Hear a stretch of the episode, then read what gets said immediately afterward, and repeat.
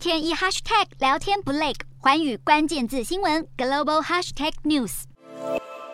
天主教教宗方济各现年八十五岁，近期接受媒体专访时，虽然否认打算在近期退休，但也重申可能跟前教宗本笃十六世一样提前退休。不过十三号，他在宣布了创举，为教廷的主教部任命了多位的女性成员。教宗方济各表示，目前梵蒂冈城国政府负责管理梵蒂冈的博物馆，还有梵蒂冈版图内的其他行政部门。目前已经有一位女性秘书长彼得里尼修女，相当于梵蒂冈城国政府的二号人物。如今教廷主教教部还将加入两名的女性成员，是天主教母幼会前任总会长温国仪修女，还有天主教妇女组织世界联盟主席莉亚。而教廷的主教部不但负责监督世界各地教区的五千三百位主教，也要审核梵蒂冈驻各地大使所提出的新主教名单，因此将女性纳入咨询过程格外意义重大。同时，也回应了各界呼吁，要教廷打破罗马全男性神职人员的体系。